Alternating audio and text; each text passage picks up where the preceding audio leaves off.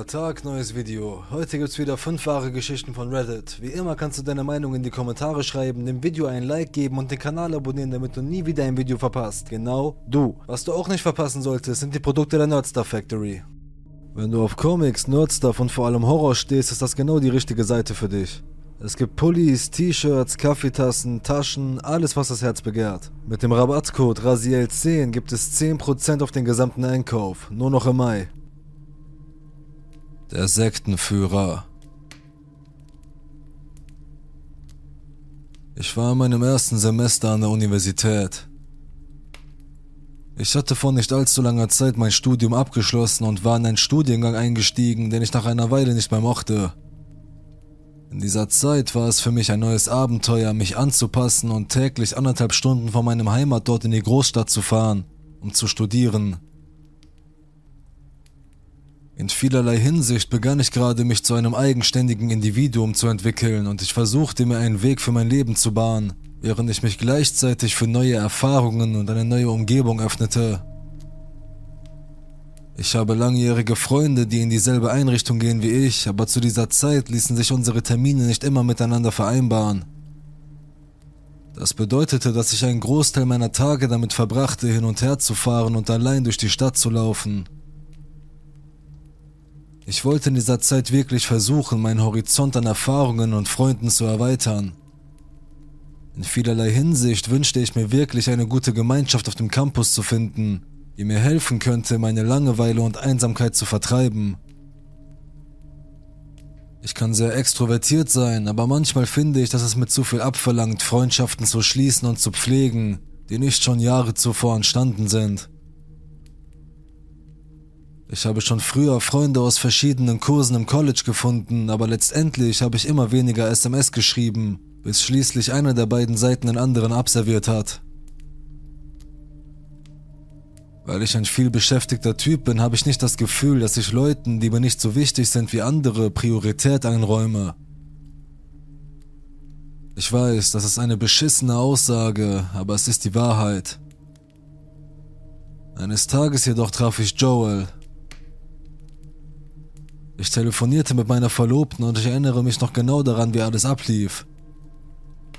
Als ich mit einem koffeinfreien Kaffee aus dem Starbucks der Schule kam, hatte ich Kopfhörer auf und war auf dem Weg zum Unterricht durch einen kleinen unterirdischen Gang unter der Straße, der das Bibliotheksgebäude der Schule mit dem eigentlichen Unterrichtsgebäude verbindet. Als ich mich eilig auf den Weg machte, sah ich diesen kleinen, stämmigen Kerl, der ungefähr so alt war wie ich, einen dichten braunen Bart trug und einen Hut auf hatte. Unsere Blicke trafen sich und als ich gerade vorbeigehen wollte, fragte er mich etwas in einem sehr charismatischen und ruhigen Ton. Hey, entschuldige, dass ich dich störe, du siehst aus, als wärst du ein ziemlich beschäftigter Typ. Aber ich habe mich gefragt, ob es dir etwas ausmacht, eine Umfrage über Religion zu machen. Es ist für einen meiner Kurse. Ich bereue es, darauf geantwortet zu haben und wünschte, ich wäre einfach weitergegangen. Aber zu dieser Zeit fühlte ich mich mehr und mehr von der Idee formaler religiöser Institutionen angezogen und stellte meinen eigenen religiösen Glauben in Frage, wobei ich besonders zum Christentum neigte. Sicher, antwortete ich herzlich. Er stellte sich dann als Joel vor, und nachdem wir einen kleinen Fragebogen zur Religionszugehörigkeit und Ansichten über Religion ausgefüllt hatten, teilte Joel mir mit, dass eine kleine Gruppe von Studenten wie er plane, sich als Gruppe zusammenzufinden und über verschiedene Religionen zu diskutieren, um neue Erkenntnisse zu gewinnen und eine Gemeinschaft zu bilden. Mit der Aussicht, neue Freunde auf dem Campus zu finden und auch meine eigenen spirituellen Perspektiven zu erforschen, gab ich ihm natürlich meine Telefonnummer, nachdem er danach gefragt hatte, und er sagte, er würde mich in den nächsten Tagen kontaktieren. Als ich unser erstes Treffen betrat, setzte ich mich in einen sehr überfüllten Raum mit Sitzgelegenheiten an unserer Schule nieder und wurde von Joel und einer Reihe anderer Mitglieder begrüßt. Sie stellten sich mir vor und umgekehrt, und sie waren alle sehr freundlich zu mir. Wir begannen unser Kleingruppentreffen und ich war ein wenig schockiert, als ich erfuhr, dass das einzige Thema, das wir besprechen sollten, das Christentum war. Mir war nicht bewusst, dass wir nur über das Christentum sprechen würden, was im Gegensatz zu dem stand, was er bei unserem Treffen im Tunnel für die Gruppe vorgeschlagen hatte. Trotzdem war ich neugierig genug, um weiterzumachen, und ich wurde von drei anderen jungen Leuten in meinem Alter begleitet, mit denen ich nach ein paar Gesprächen herausfand, dass wir viele ähnliche Interessen hatten. Joel, der sich nun als Leiter unserer Studiengruppe vorstellte, erzählte, wie wir das Christentum anhand eines mehrstufigen Programms analysieren würden, das uns die heilige Kraft, die mit dieser Religion verbunden ist, enthüllen sollte. Da ich neugierig war und mehr über die Religion erfahren wollte und auch einige neue Freunde gefunden hatte, nahm ich für den Rest des Semesters weiterhin an dieser Studiengruppe teil in der es einige Situationen gab, in denen ich Joels Interpretation in Frage stellte und auf harten Widerstand stieß. Manchmal hatte ich das Gefühl, dass mein schwankender Glaube an das, was Joel sagte, mit direkter Ablehnung statt mit einem echten Gespräch beantwortet wurde. Als die Gruppe, mit der ich arbeitete, näher zusammenrückte, schob ich das immer weiter von mir. Der Schulclub, dem ich nun angehörte, bot mir genau das, was ich mir gewünscht hatte – wir gingen sogar gemeinsam zu einer von der Kirche organisierten Veranstaltung, bei der ich mit dem Dampfen aufhörte und viele Menschen von mystischen Erfahrungen berichteten. Die Dinge begannen erst während unserer Einzelgespräche mit Joel besorgniserregend zu werden. Ich sprach über meine persönlichen Erfahrungen und meinen Glauben an meine neu gefundene religiöse Überzeugungen und auch über alle meine früheren spirituellen Erfahrungen und Joel erzählte mir eine Geschichte und einige Begebenheiten, die ich zu diesem Zeitpunkt definitiv als Warnsignale hätte verstehen müssen. Als er jünger war, hatte er zum Beispiel an einer Exerzitienreise teilgenommen, bei der er im Gebet sagte, dass er die Stimme Gottes zu ihm sprechen hörte. Ich fragte mich zunächst, ob er die Stimme Gottes eher als Metapher meinte, aber er versicherte mir, dass er Gott buchstäblich zu ihm sprechen hörte. Als er mir das erzählte, wurde ich ein wenig nervös. An der Spitze dieser Gemeinschaft stand Joel, aber in jeder anderen Hinsicht war ich zufrieden mit den Menschen, mit denen ich zusammen war und mit dem, was wir gemeinsam taten. Obwohl ich seltsamen Vorkommnissen, vor allem im Zusammenhang mit Spiritualität, nicht völlig abgeneigt bin, empfand ich seine Erfahrung, mit Gott in seinem Kopf zu sprechen, als unangenehm. Er sagte auch, dass die Art und Weise, wie er beten würde, ein direktes Gespräch und eine Antwort mit Gott beinhalten würde. Aus Unbehagen wollte ich ihn nicht darauf ansprechen, was er damit meinte. Das war natürlich nur der Anfang.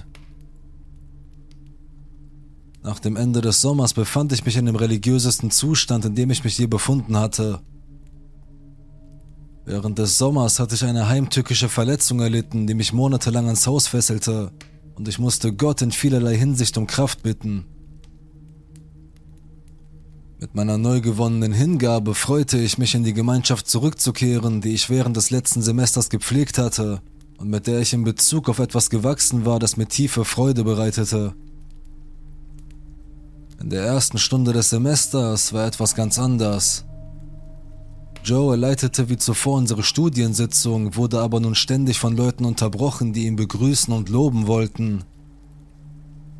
Es war so schlimm, dass wir buchstäblich 20 Minuten lang da saßen und zusahen, bevor wir mit dem Unterricht weitermachen konnten, weil mehr als zehn Leute, meist junge Männer in unserem Alter, kamen, um diesen Mann zu begrüßen. Wie bereits erwähnt, war er, wenn er nicht gerade nervte, äußerst charmant und vermittelte den Eindruck, dass er sich sehr um jeden kümmerte. Als unsere Stunde begann, führte er uns in die zweite Phase des Programms ein. Er erklärte uns, dass dies eines der härtesten Programme der verschiedenen Stufen sei, da es noch mehr Hingabe und vor allem Aufopferung von denjenigen verlange, die sich engagieren. Er zeigte uns ein Diagramm eines kleinen Stabmenschen und machte deutlich, dass wir in diesem Programm Jesus als Mittelpunkt unseres Lebens annehmen müssen. Er erklärte, dass wir nicht etwas verlieren, sondern gewinnen würden, wenn wir unser Leben ganz auf Jesus ausrichteten.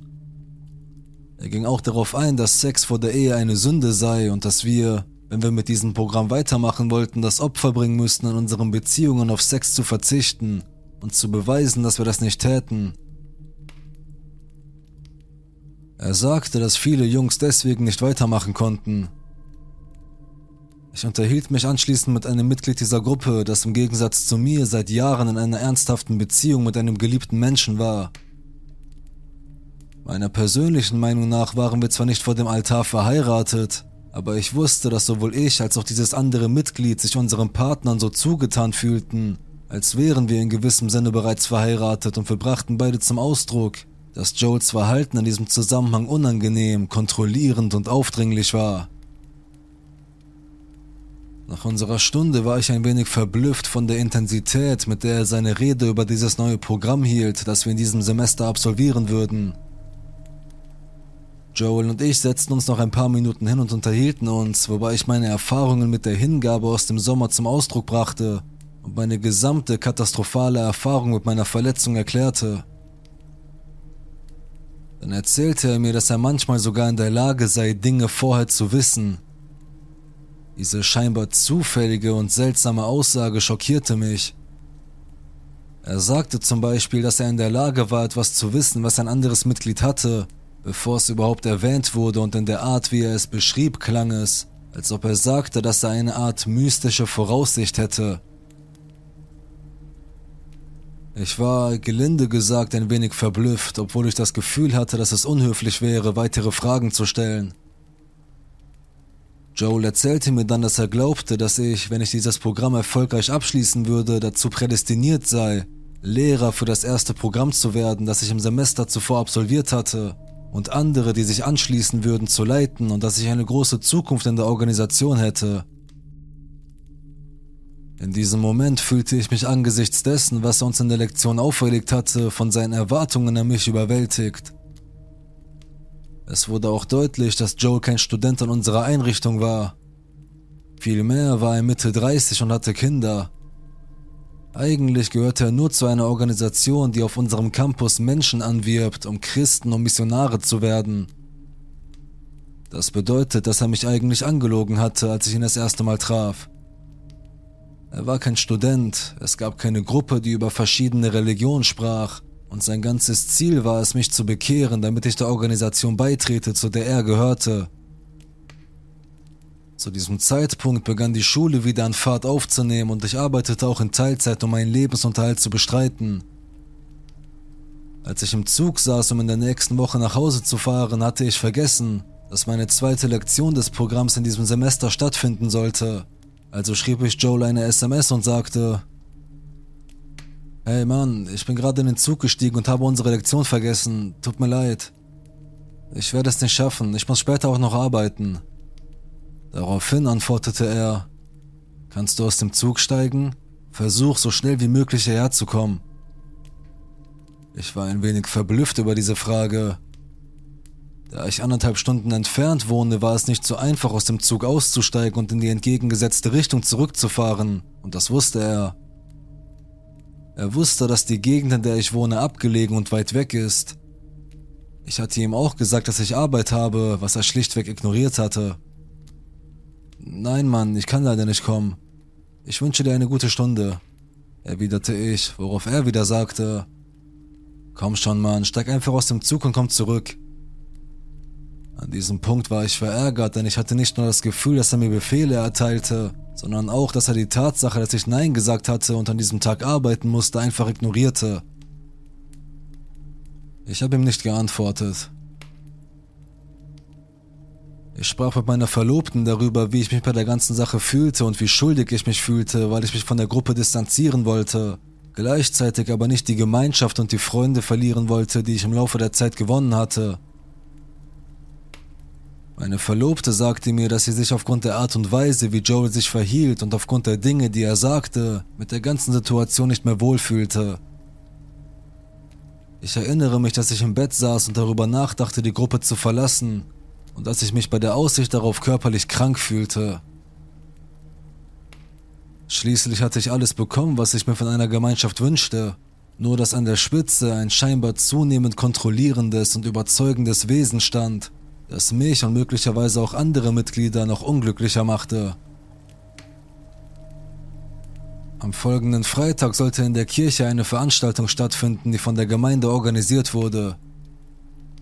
Ursprünglich wollte ich hingehen, da viele meiner Freunde aus dieser Gruppe dort waren. Aber leider war ich an diesem Tag von meinem Chef zur Arbeit eingeteilt, sodass ich auf keinen Fall daran teilnehmen konnte. Ich wusste, dass Joel darauf bestehen würde, dass ich auf jeden Fall komme, und als Joel mich per SMS daran erinnerte, dass die Veranstaltung am Freitag stattfand, sagte ich ihm, dass ich nicht kommen könnte, weil ich arbeiten müsse. Darauf hat er geantwortet und einfach gesagt, was? Auf keinen Fall, du musst kommen. Nimm dir frei und finde jemanden, der deine Schicht übernimmt. Gott will dich dort haben. Ich hatte erwartet, dass er meine Entscheidung ablehnt und auch sagt, dass ich dort sein muss, weil Gott mich dort haben will, als ob er sein Sprachrohr wäre. Ich schrieb ihm noch einmal eine SMS und informierte ihn. Nein, tut mir leid, Mann, das kann ich nicht tun. Ich habe gerade eine Beförderung bekommen und muss dabei sein. Ich hoffe, ihr habt trotzdem eine tolle Zeit. Daraufhin antwortete er erneut, ähnlich wie zuvor. Das war meine persönliche Sollbruchstelle. Er wusste, wie wichtig meine finanzielle Situation war, und seine Ablehnung meiner persönlichen Grenzen sowie seine Befehlsgewalt brachten mich dazu, um eine SMS zu schreiben und ihm zu erklären, dass ich mit der Gruppe fertig sei und von nun an meine eigenen religiösen Erkundungen ohne die Gruppe betreiben wolle. Ich hatte das Gefühl, dass er mich langsam aber sicher immer mehr kontrollierte und versuchte sich zu nehmen, was er konnte. Er kommandierte mich herum, als wäre er der Anführer meines Lebens in jeglicher Hinsicht. Er antwortete mit einem langen Absatz, in dem er auf diese übermäßig freundliche Art und Weise darauf beharrte, dass ich mit der Gruppe weitermachen müsse und dass es Gottes Wille sei, dass ich zu dieser Veranstaltung erscheine, obwohl ich völlig unfähig sei. Er war sich sicher, dass diese Gruppe für mich bestimmt sei und dass Gott ihm gesagt habe, dass ich dort sein solle. Nachdem ich ihm erneut geantwortet hatte, dass er aufhören solle und dass ich das nicht tun würde, schickte er mir einen weiteren Absatz von ähnlicher Länge, in dem er wiederholte, was er sagen würde. Egal was ich sagte und wann immer ich Nein sagte, überschritt er meine Grenzen, während er einen freundlichen Ton beibehielt um zu versuchen, mich zur Unterwerfung zu zwingen, obwohl ich eindeutig Nein gesagt hatte. An diesem Punkt sagte ich ihm, dass ich nicht mehr mit ihm reden wolle, worauf er antwortete, Bruder, warum? Können wir uns treffen? Ich möchte, dass du mir erklärst, warum du nicht mehr mit mir reden willst, damit wir uns treffen und das tun können, damit ich ein besseres Gefühl bekomme und wir uns überlegen können, was wir von da an tun. Schon da wusste ich, dass er versuchte, seine Chance zu verlängern, mich zurück in die Gruppe zu holen und seine Herrschaft fortzusetzen.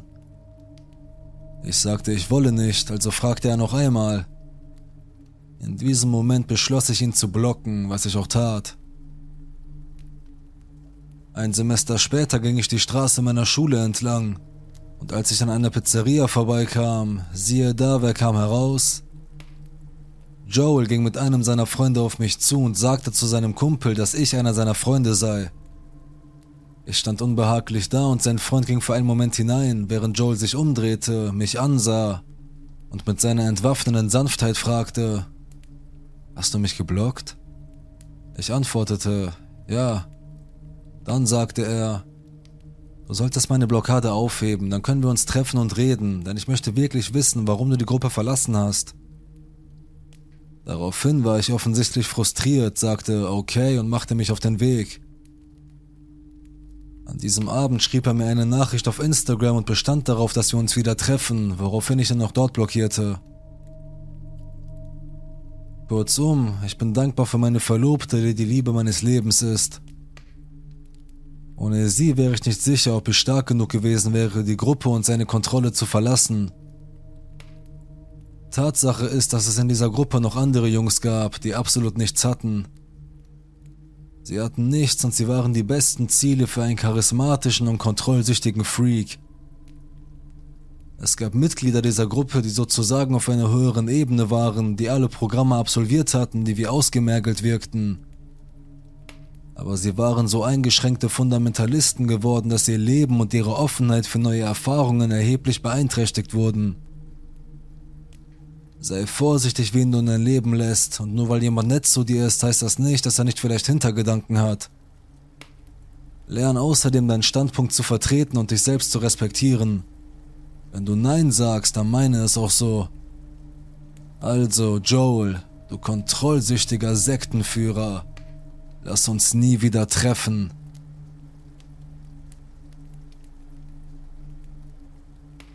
Knapp entkommen. Als ich etwa neun oder zehn Jahre alt war, wurde ich zu einer Geburtstagsfeier eines Klassenkameraden in ein Schwimmbad eingeladen. Wir waren alle im gleichen Alter. Es war eine kleine Klasse mit etwa 20 Kindern und ich bin mir ziemlich sicher, dass alle eingeladen waren. Nur um das klarzustellen, ich bin ein Junge. Jedenfalls wurde ich irgendwie von allen getrennt und war mit diesem Mädchen allein. Ich war nicht besonders eng mit ihr befreundet, aber ich kannte sie, da sie in meiner Klasse war.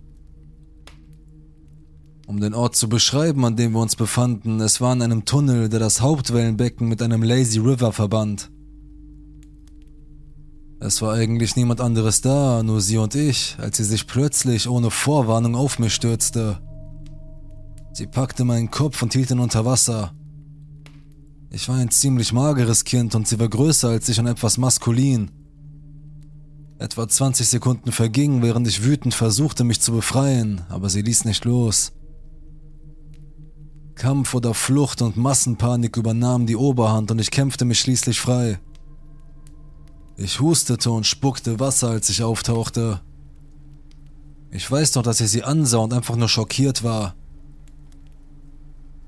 Ich glaube, ich wollte schon fragen, warum sie das getan hat, als sie sich wieder auf mich stürzte. Wieder hielt sie meinen Kopf unter Wasser, was sich wie eine Ewigkeit anfühlte, bevor ich mich freikämpfen konnte. Beide Male dachte ich wirklich, ich würde ertrinken und sie ließ mich nicht hoch. Ich musste mich freikämpfen. Ich konnte zu dieser Zeit nicht schwimmen, aber das Wasser im Fluss und im Tunnel war vielleicht gerade mal brusthoch. Ich begann rückwärts von ihr wegzustrampeln. Sie kicherte, als ob es lustig wäre und hatte so einen verrückten Blick und ein Grinsen im Gesicht. Ich konnte nicht einfach herausklettern, um zu entkommen, da es ein Tunnel war, also musste ich versuchen, dort herauszukommen. Als ich wieder Gas gab, folgte sie mir und ich achtete darauf, Abstand zu halten, damit sie sich nicht wieder auf mich stürzen konnte, aber sie holte immer wieder auf. Ich schaffte es tatsächlich mit ihr zu reden, da ich so viel Angst vor ihr hatte, dass ich sie anlaberte. Ich versuchte sie abzulenken, indem ich vorschlug, gemeinsam eine Wasserrutsche hinunterzufahren. Es funktionierte, denn ich konnte sehen, wie sie darüber nachdachte und sie hörte auf, mich zu jagen. Ich schaffte es, den Tunnel und das Wasser zu verlassen und sie folgte mir langsam, schien aber etwas unsicher zu sein. Ich fühlte mich sofort sicherer, als ich aus dem Wasser herauskam und andere Leute sehen konnte, während wir uns auf die Rutschen zubewegten. Ich sprach die ganze Zeit darüber, wie viel Spaß die Rutschen machten, aber sie sprach überhaupt nicht und hatte die ganze Zeit einen wirklich seltsamen Gesichtsausdruck. Nachdem wir die Rutschen hinuntergerutscht waren, holte ich meine Freunde ein und blieb den Rest der Zeit bei ihnen, weil ich ein bisschen aufgewühlt war. Ich habe ihnen nie davon erzählt, weil es mir ein bisschen peinlich war zuzugeben, dass ein Mädchen versucht hatte, mich zu ertränken, und ich hatte Angst, gehänselt zu werden. Wie auch immer, wir sind jetzt erwachsen, dieses Mädchen empuppte sich als lesbisch. Nicht, dass daran etwas falsch wäre. Aber sie kam mit ihrer Partnerin zusammen, die zwei oder drei Kinder aus ihrer früheren Beziehung mit einem Mann hatte. Es stellte sich heraus, dass sie die Kinder quälten und schließlich eines der Kinder töteten. Sie verbüßt derzeit eine lebenslange Haftstrafe im Gefängnis. Ich habe meinen Freunden von dem Vorfall im Schwimmbad erzählt, nachdem ich von ihren Verbrechen gehört hatte, und ich bin mir ziemlich sicher, dass sie denken, ich würde nur Blödsinn machen, denn keiner von ihnen hat mich ernst genommen. Vielleicht war ich, wie ich so leichtfertig sagte, fast das Opfer Nummer eins. Nichtsdestotrotz ist es ein bisschen verrückt, wenn ich daran zurückdenke, denn sie war offensichtlich eine echte Psychopathin. Und wenn ich mich nicht gegen sie gewehrt hätte, um zu entkommen und sie dann überzeugt hätte, die Rutsche hinunterzurutschen, dann glaube ich wirklich, dass sie mich hätte töten können.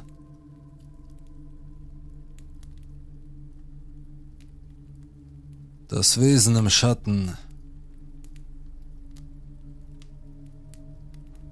Das ist mir im Juli dieses Jahres passiert.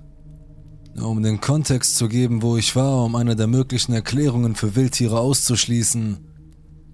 Zu der Zeit lebte ich im mittleren Westen in einem Vorort, ziemlich bevölkert in der Nähe einer sehr bevölkerten Stadt. In einem Umkreis von mindestens 40 Meilen gab es keinen Ort, der als ländlich bezeichnet werden konnte. Wie auch immer, es war spät in der Nacht und ich hing mit meinem Golden Retriever Leo ab, der zu dieser Zeit gerade ein Jahr alt wurde. Ich schaute gerade YouTube in meinem Zimmer, während er neben mir auf dem Boden lag. Es war ungefähr halb eins und ich war bereit ins Bett zu gehen, also musste ich ihn noch ausführen, bevor wir beide schlafen gingen. Also nahm ich ihn an die Leine und wir gingen nach draußen. Meine Familie und ich wohnten in einem großen Wohnkomplex. Die Wohnungen haben mehrere Zimmer und eine eigene Garage, aber immer noch acht bis zehn Wohnungen pro Gebäude. Die Gebäude sind also sehr lang und schmal. Hinter unserem Gebäude gibt es einen langen Grasstreifen, der etwa 15 Fuß breit ist und dann eine große Baumreihe, die 20 Fuß tief und etwa 200 Fuß lang ist. Leo und ich gingen an der Vorderseite um das Gebäude herum zur Rückseite, da wir keinen Ausgang zur Rückseite haben. Wir schafften es bis zur Rückseite zur Grasfläche und ich ging mit ihm ins Gras, um ihn sein Geschäft erledigen zu lassen. Ich war mit meinem Handy beschäftigt und passte nicht wirklich auf und wir standen eine gute Minute lang da. Mir fiel auf, dass es schon eine ganze Weile her war und ich bemerkte, dass Leo sich nicht ein bisschen bewegt hatte. Ich schaltete mein Handy aus und schaute zu ihm und stellte fest, dass er sich nicht von der Stelle bewegt hatte, an der wir stehen geblieben waren, sondern auf das andere Gebäude direkt am Waldrand schaute. Er war die ganze Zeit wie erstarrt. Ich streichelte ihn und er schaute zu mir hoch und als ich aufhörte, ihn zu streicheln, schaute er direkt wieder auf dieselbe Stelle. Zu diesem Zeitpunkt hatte ich noch nicht bemerkt, dass er die ganze Zeit auf diese Stelle starrte, bis ich zu der Stelle hinübersah, auf die er starrte. Meine Augen waren noch nicht an die Dunkelheit gewöhnt und konnten nur den Schatten des Gebäudes sehen. Die einzige Lichtquelle waren die Straßenlaternen etwa 50 Fuß hinter uns. Ich sah ihn an und kicherte leise, weil ich dachte, er hätte gerade ein Eichhörnchen gehört und war ganz aufgeregt. Es war sehr niedlich und dann sah ich wieder auf mein Handy. Etwa 15 Sekunden später zuckte Leo aus dem Augenwinkel zurück, als hätte ihn etwas erschreckt und begann zu winseln. Diesmal schaute ich zu der Stelle hinüber und merkte, dass er sich vor etwas fürchtete, das er gesehen hatte, während wir dort draußen waren. Meine Augen waren jetzt an die Dunkelheit gewöhnt. Ich sah, worauf er jetzt fixiert war. Im Schatten des Gebäudes, direkt neben der Mauerecke vor der Baumreihe, etwa 15 Fuß von mir entfernt, war diese Kreatur. Ich konnte nur einen schwarzen Umriss erkennen, da es nicht genug beleuchtet war, aber es war riesig. Ich weiß, wie hoch das Gebäude im Verhältnis zu mir war, als es direkt neben dem Gebäude stand, war es etwa ein Meter groß. Das wäre nicht sehr groß, wenn es aufrecht stehen würde, aber dieses Ding stand auf allen Vieren. Am besten kann ich sein Aussehen so beschreiben wie eine Bulldogge, die knurrt und ihre Vorderbeine anspannt, um etwas einzuschüchtern. Aber es war 1,50 Meter lang und hatte mehr Muskeln. Auf keinen Fall handelte es sich dabei um ein Wesen aus dem Mittleren Westen. Das einzige Wesen, das auch nur annähernd so aussieht, ist ein Schwarzbär. Die gibt es nur weit oben im Norden, nicht einmal in der Nähe meines Wohnortes im Südosten meines Bundesstaates. Es gibt keine Waldgebiete, in denen ein Bär leben könnte, wie eingangs erwähnt. Außerdem ist die maximale Höhe, die ein Schwarzbär auf allen vier Beinen erreichen kann, drei Fuß und nicht sehr breit. Dieses Ding übertraf das bei weitem und war sehr breit. Ich sprang vor Angst zurück und war danach 30 Sekunden lang wie erstarrt und starrte ihn einfach nur an. Dann wich ich langsam zurück und behielt es die ganze Zeit im Auge. Leo fing dann an zu knurren und wir gingen um die Ecke. Leo hat sich noch nie so aggressiv verhalten und das machte mir noch mehr Angst. Keine Sekunde später lugte ich um die Ecke und es war verschwunden. Kein Geräusch, kein Schatten, der sich schnell hinter dem Gebäude bewegte. Einfach weg. Es ist unmöglich, dass sich etwas so schnell und ohne ein Geräusch hinter dem Gebäude bewegt hat, vor allem nicht in dieser Größe. Das hat mich noch mehr erschreckt und ich bin zurück ins Haus gesprintet. Ich würde wirklich gerne glauben, dass ich das nur halluziniert habe und müde war. Ich habe diese Geschichte noch nie jemandem erzählt und sie macht mir bis heute Angst.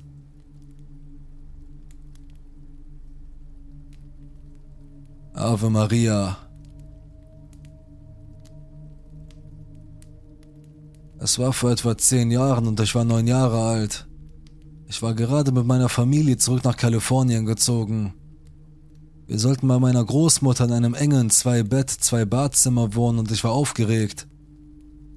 Meine Großmutter war eine ältere, ziemlich religiöse Filipino-Frau, eine konvertierte Hindu und gläubige Katholikin. Ich bin mir nicht sicher, ob das ein Widerspruch ist, denn ich weiß nicht viel über eine der beiden Religionen, aber in ihrem Haus gab es viele Schreine, Kerzen, Bilder von Jesus und Hindu-Göttern und insgesamt eine seltsame Energie, die ich als Kind deutlich spüren konnte. Es ist wichtig zu erwähnen, dass ich mich heute als sehr offene Person betrachte, als jemand, der diese Art von Ereignissen unbewusst anziehen kann. Das mag für die Geschichte nicht wichtig sein, aber als Kind hörte ich Musik und Stimmen, die mir zuflüsterten, und ich konnte seltsame Dinge riechen, wenn ich bestimmte Worte hörte. Zum Zeitpunkt dieses Ereignisses war ich daran gewöhnt und wusste es von mir selbst. Aus diesem Grund hatte ich ein gewisses Interesse an Wicca und dem Okkulten.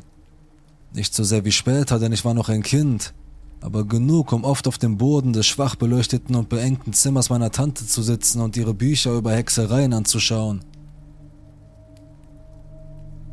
Ich weiß nicht wann und warum, aber um diese Zeit begann ich äußerst seltsame, häufige und allumfassende Gedanken über den Teufel und Dämonen zu haben. Sie ging mir ständig durch den Kopf und ich tröstete mich damit, dass ich mich daran erinnerte, einige der Ave Maria zu rezitieren, die meine Mutter mir beigebracht hatte. Das Zimmer meiner Tante hatte ein wirklich unheimliches, erstickendes Gefühl, aber ich verbrachte immer Zeit allein dort oben, obwohl ich das Gefühl hatte, dass mich etwas beobachtete. Ich konnte die Energie, die von ihrem Schrank kam, einordnen. Meine Tante ist psychisch krank und nahm zu der Zeit keine Medikamente, also war ihr Zimmer vollgestopft mit Zeug, aber besonders der Schrank. Er war immer ein paar Meter oder so offen und viele ihrer Sachen waren irgendwie hineingestopft und fielen heraus. Und es war immer stockdunkel auf dieser Seite des Zimmers, besonders im Schrank, soweit ich sehen konnte. Ich schlief dort oben mit ihr und war die ganze Zeit so nervös und ängstlich, dass ich nicht einmal alleine duschen konnte. Eines Nachts ging meine Tante aus und meine Mutter, mein kleiner Bruder und ich schliefen auf ihrem Bett. Ich erinnere mich, dass ich mich so sehr fürchtete und nicht aufhören konnte, dieses gruselige, grüne Feending anzustarren, das meine Tante an einer Schnur neben ihrem Bett aufgehängt hatte. Es schien immer zu schwanken und wenn ich ihm in die Augen sah, hatte ich das Gefühl, dass es Gefühle hatte oder so etwas. Ich befand mich zwischen meiner Mutter und meinem Bruder, schlief aber auf der anderen Seite von ihnen zu ihren Füßen und starrte auf den Platz neben dem Schrank. Ich schlief ein und wachte in meinem Traum auf. Ich setzte mich aufrecht hin und spürte ein solches Grauen und eine solche Angst, die ich nie vergessen werde. Im Traum rüttelte ich meine Mutter wach und sie sah mich überrascht an. Sie sagte, Ayana, du blutest. Dann fühlte ich meine Nase und merkte, dass Blut aus ihr tropfte, dann meine Augen, meine Ohren und mein Mund. Ich bin total ausgeflippt und habe gesagt, Mama, ich habe viel über den Teufel nachgedacht und irgendetwas in der Art, dass ich nicht aufhören könnte und wirklich Angst hatte. Aber als ich mit dem Reden fertig war, legte sie sich tatsächlich zurück und schlief wieder ein. Dann in einem Moment des blanken Entsetzens lag etwas auf mir. Es war dunkel und ich konnte nichts sehen, aber ich erinnere mich, dass ich dachte, es sei ein kleiner weißer Mann. Er saß auf meiner Brust mit den Knien auf meinen Schlüsselbeinen, knurrte, zischte und gab furchtbare Geräusche von sich, während es mich zu Tode würgte. Ich habe versucht, mit den Armen zu fuchteln, aber ich konnte mich nicht bewegen. Es dauerte so lange, dass ich dachte, oh mein Gott, wann wird das enden? Und dann wachte ich so plötzlich auf, wie es nur ging. Ich lag auf dem Rücken, atmete schwer und fühlte mich wund. Genau an der gleichen Stelle wie im Traum. Kurz dachte ich, oh nein, ist das echt? Wird es wieder passieren? Also lag ich schweigend da, bis ich den Mut aufbrachte, mich umzudrehen und in den Schrank zu schauen. Ich fühlte mich absolut entsetzt. Der Raum strahlte den intensivsten, tiefsten Hass und das Böse aus. Das werde ich nie vergessen. Es hat sich mir so lange eingeprägt. Ich spürte, wie mich etwas so intensiv anstarrte und ich hatte auch das Gefühl, dass es wusste, dass ich wusste, dass es da war, dass wir uns in diesem Moment gegenseitig ansahen. Ich legte mich wieder hin und begann sofort mit einem Ave Maria. Ich wiederholte es immer wieder, bis ich wieder einschlafen konnte. Aus irgendeinem Grund spürte ich auch, dass das, was immer es war, wegging. Ich konnte sozusagen spüren, wie es aus dem Zimmer ging. Als ich aufwachte, stellte ich mich neben den Schrank und der Raum fühlte sich irgendwie leer an. Wie auch immer, ich wurde erwachsen und vergaß diese Geschichte. Ich habe sie Freunden erzählt, um mich zu amüsieren. Aber ich habe gerade mein erstes Jahr am College beendet und bin von den Sommer her zurückgezogen, also habe ich sie wieder im Kopf. Das war noch nicht einmal das Beängstigendste, was in diesem Haus passiert ist, also werden wir sehen, ob in Zukunft noch andere Dinge passieren.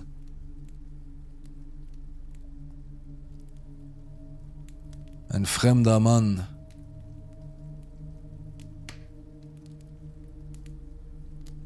Diese Geschichte wird zum Teil aus meiner Perspektive und aus der Perspektive meines Bruders erzählt.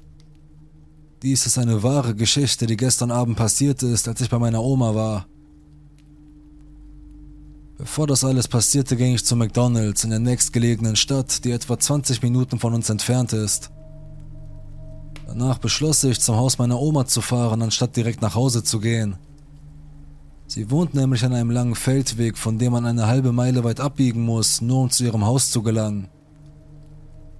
Ich kam gegen 21 Uhr dort an und ging hinein, um meine Großmutter und meinen Bruder zu besuchen, der bei ihr wohnt, seit mein Großvater gestorben ist, damit sie nicht ganz allein dort unten leben muss. Mein Bruder und ich führten den Hund meiner Oma gegen halb elf zum Pinkeln aus und wir saßen einfach draußen, hörten Musik und redeten eine Weile. Zu diesem Zeitpunkt fing ich an zu frieren, denn wir sind in Ost-Texas und ich bin es noch nicht gewohnt, dass es nachts bis in die unteren Grade runtergeht. Also war ich kurz davor ins Haus zu gehen. Im Augenwinkel bemerkte ich etwas, das sich in der Nähe der großen Metallwerkstatt bewegte, die ein paar hundert Meter vom Haus entfernt liegt. Ich habe nicht wirklich darauf geachtet, denn es ist nicht ungewöhnlich, dass Rehe oder Waschbären im Garten herumschnüffeln. Und außerdem bellte der Hund meiner Großmutter nicht. Also dachte ich, dass es vielleicht nur meine Augen waren, die mir einen Streich spielten. Schließlich gingen wir wieder ins Haus und meine Oma ging gegen elf Uhr schlafen, also blieben mein Bruder und ich noch eine Weile auf und spielten miteinander und schauten eine Weile YouTube. Gegen halb drei war ich sehr müde und bereit nach Hause zu gehen, also bat ich meinen Bruder mit mir zur Tür zu gehen und dafür zu sorgen, dass ich zu meinem Auto komme. Denn ich bin immer sehr paranoid, besonders nachts. Er scherzte und sagte, er würde mir das Licht ausmachen und die Tür abschließen, woraufhin ich ausflippte und ihn anflehte, mich zum Auto zu begleiten, woraufhin er schließlich nachgab. Ich stieg in mein Auto, schloss sofort die Türen ab und sah, wie das Licht auf der Veranda ausging, als ich den Feldweg zurückfuhr. Ich war innerhalb von zehn Minuten zu Hause und machte mir ein Eis, bevor ich mich hinsetzte und einige gruselige Horrorgeschichten auf YouTube anschaute. Es vergingen weitere 15 Minuten und ich bekam einen FaceTime-Anruf von meinem Bruder, den ich fast sofort annahm. Ich merkte, dass er wegen irgendetwas ausflippte, aber er sagte nicht sofort was also fragte ich ihn, was los war. Im Folgenden gebe ich mein Bestes, um zu umschreiben, was mein Bruder mir sagte.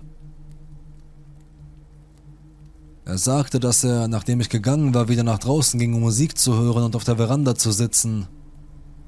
Er hatte die Musik auf seinem Handy ziemlich laut gestellt, was normalerweise die Geräusche von Tieren, die aus dem nahegelegenen Wald kamen, überdeckte. Nach ein paar Minuten Musik hörte er ein Geräusch, das dafür das Klopfen von Metall hielt, also hielt er die Musik an und lauschte, um zu sehen, ob er das Geräusch wieder hören konnte. Er stand auf und schaute in Richtung des Ladens und des Bootschuppens, die nebeneinander liegen und einige hundert Meter von ihm entfernt sind. Er sah ein schwaches Licht in der Nähe des Bootschuppens, das aber schnell wieder ausging. Zu diesem Zeitpunkt bekam er es mit der Angst zu tun und schlich sich leise ins Haus zurück und schloss die Tür hinter sich ab. Er sagte, er sei in sein Zimmer am hinteren Teil des Hauses gerannt, wohl ohne daran zu denken, unsere Großmutter zu wecken, und habe sich seinen Revolver geschnappt. Er rannte schnell wieder nach draußen und sah, wie sich der Schein der Taschenlampe bewegte und dann schnell wieder erlosch, sobald er es bemerkte. Er ging an den Rand des Betoncarports und starrte mit dem Revolver an der Seite auf den Bootsschuppen hinaus. Das Einzige, was den Bootsschuppen beleuchtete, war das schwache Licht, das aus dem Haus kam. Er sagte, dass er versuchte, die einschüchternste Stimme aufzubringen, die er zustande bringen konnte, und sagte, Wer zum Teufel ist da draußen? woraufhin es keine unmittelbare Antwort gab, außer einem leichten Stoßgeräusch, das die Tatsache bestätigte, dass tatsächlich jemand da war. Man muss bedenken, dass dies mitten auf dem Land in einer Stadt mit etwas mehr als 1000 Einwohnern ist und das nächste Haus auf der anderen Seite des Sees oder meilenweit die Landstraße hinunterliegt, sodass keine wohlmeinende Person so spät in der Nacht zufällig über das Haus meiner Großmutter stolpern würde. Außerdem hatte meine Großmutter in der Vergangenheit Probleme mit Leuten, die auf ihrem Grundstück herumgeschnüffelt haben, also nimmt das keiner von uns auf die leichte Schulter. Ich kann mir beim besten Willen nicht erklären, warum mein Bruder nicht einfach die Polizei gerufen hat. Aber man muss auch bedenken, dass es an unserer ganzen Stadt nur einen einzigen Polizisten gibt und es ist 3 Uhr morgens, also würde es mindestens 30 Minuten dauern, bis die Polizei überhaupt auftaucht. Wie auch immer, mein Bruder forderte die Person erneut auf, sich zu zeigen und wiederholte seine Frage und bat die Person, sich auszuweisen. Er sagte, er habe sich praktisch in die Hose gemacht, als eine große, schlachsige Gestalt langsam mit einer Taschenlampe in der Hand aus dem Bootsschuppen kam. Obwohl mein Bruder keine besonderen Merkmale an der Person erkennen konnte, war ihm klar, dass es sich um einen älteren Mann handelte und dass es niemand war, den wir kannten. Vor allem war es niemand, der um drei Uhr morgens in unserem Bootsschuppen sein sollte. Daraufhin hob er den Revolver, richtete ihn auf den Mann und rief erneut: Wer zum Teufel sind Sie? Der Mann war immer noch still und begann langsam auf ihn zuzugehen. Mein Bruder zog den Hahn des Revolvers zurück und sprach eine letzte verbale Warnung an den Mann aus. Ich schwöre dir, ich werde deinen verdammten Kopf wegblasen. Wer bist du und warum bist du hier? Der Mann hob schnell die Hände und sagte, Wow, wow, wow, beruhig dich, Mann, während er weiter auf meinen Bruder zuging. Mein Bruder feuerte einen einzigen Schuss knapp über dem Kopf des Mannes ab, was dieser schließlich als Zeichen dafür nahm, dass mein Bruder es ernst meinte. Der Mann lief eilig zu Fuß die Einfahrt hinunter und mein Bruder schrie, Nächstes Mal treffe ich. Mein Bruder rannte dann schnell ins Haus, um meine Großmutter zu wecken, die den ganzen Trubel irgendwie verschlafen hatte. Sie schien nicht besorgt genug zu sein, um die Polizei zu rufen, aber nachdem ich das gehört hatte, konnte ich natürlich nur darüber nachdenken, was die wahren Absichten dieses Mannes waren. War er nur ein Drogensüchtiger, der herumschnüffelte, um ein paar Werkzeuge für Drogengeld zu stehlen? Oder waren seine Absichten viel finsterer? Eine weitere Frage, die mich in dieser ganzen Situation verfolgt, ist, wie oft das schon passiert ist, nachdem meine Oma und mein Bruder zu Bett gegangen sind und wir es einfach nicht gemerkt haben. Und hat er uns die ganze Nacht aus dem Schatten heraus beobachtet? Hat er mich beobachtet, als ich zu meinem Auto gegangen bin? Was wäre passiert, wenn mein Bruder tatsächlich das Licht ausgeschaltet und die Tür abgeschlossen hätte, bevor ich zu meinem Auto gehen konnte? Ich hoffe also, dass der Fremde, der versucht hat, uns auszurauben oder Gott weiß was zu tun, um drei Uhr nachts seine Lektion gelernt hat